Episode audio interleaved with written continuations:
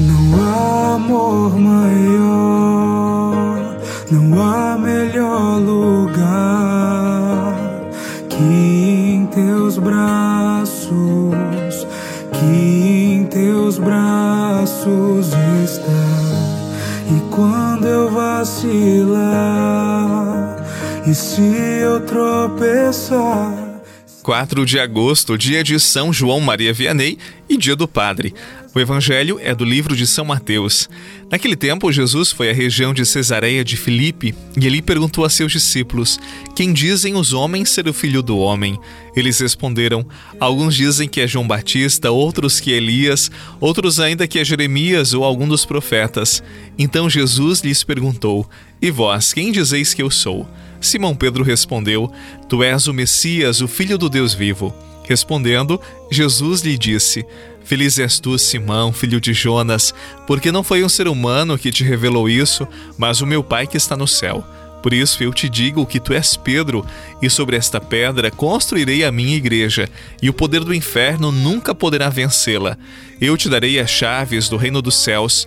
Tudo o que tu ligares na terra será ligado nos céus, tudo o que tu desligares na terra será desligado nos céus. Jesus então ordenou aos discípulos que não dissessem a ninguém que ele era o Messias. Palavra da salvação. Glória a vós, Senhor. Ao teu lado eu quero estar e somente te amar.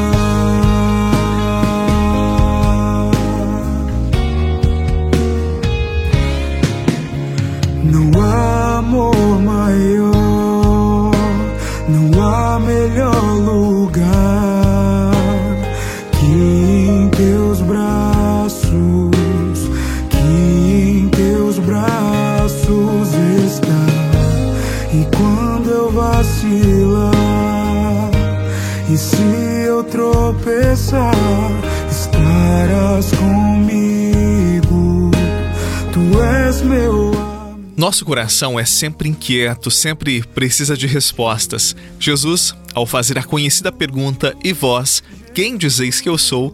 oferece a Pedro, a toda a comunidade cristã, a todos nós, a possibilidade de encontrarmos as respostas mais profundas, mais exigentes do existir humano, aquela resposta que é capaz de estruturar uma vida.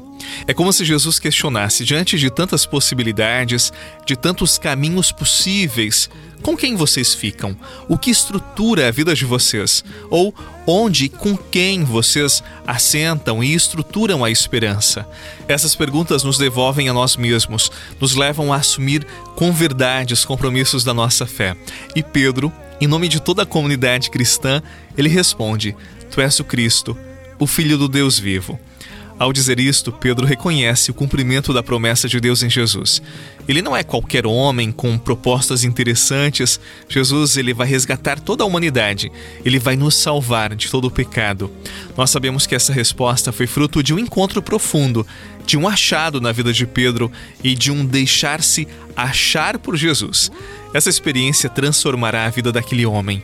Ele encontrará o sentido de suas buscas, a sua meta última, a plena comunhão com Deus e tudo isto a partir de uma experiência de fé. Essa experiência todos nós somos convidados a fazer e é possível a cada um de nós. Mas antes, todos nós precisamos responder esta pergunta que Jesus fez para Pedro e hoje para mim e para você. E vós, quem dizeis que eu sou?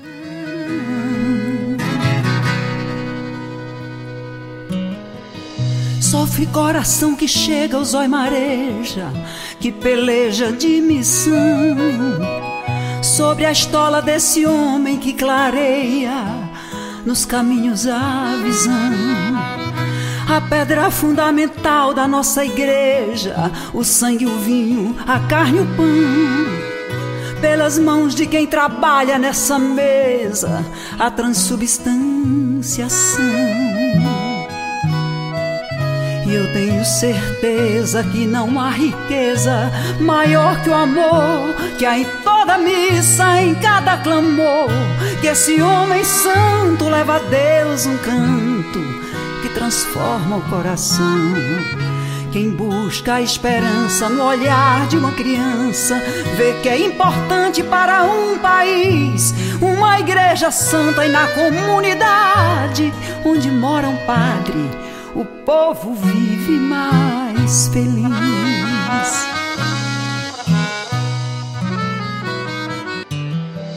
Às vezes cedo o desejo bate a porta, vai seguir a vocação. A saudade em seu peito é contratempo, Deus segura em sua mão. Como um pai que dá vida por seus filhos, o padre doa o seu viver. Existe um elemento muito humano nesse texto que eu particularmente gosto muito e sempre me chama muito a atenção. Jesus perguntou: E vós, quem dizeis que eu sou? Pedro, ele não economizou palavras. Ele disse para Jesus: Olha, tu és o Messias, tu és o Filho do Deus vivo. Pedro expressa todo o carinho, todo o amor que ele tem por Jesus. Ele expressa tudo aquilo que estava ao seu alcance e também o afeto que ele tinha, que ele nutria pelo Senhor. Eu gosto desse aspecto. Pedro, ele é capaz de expressar os seus sentimentos, o seu amor e não economiza palavras.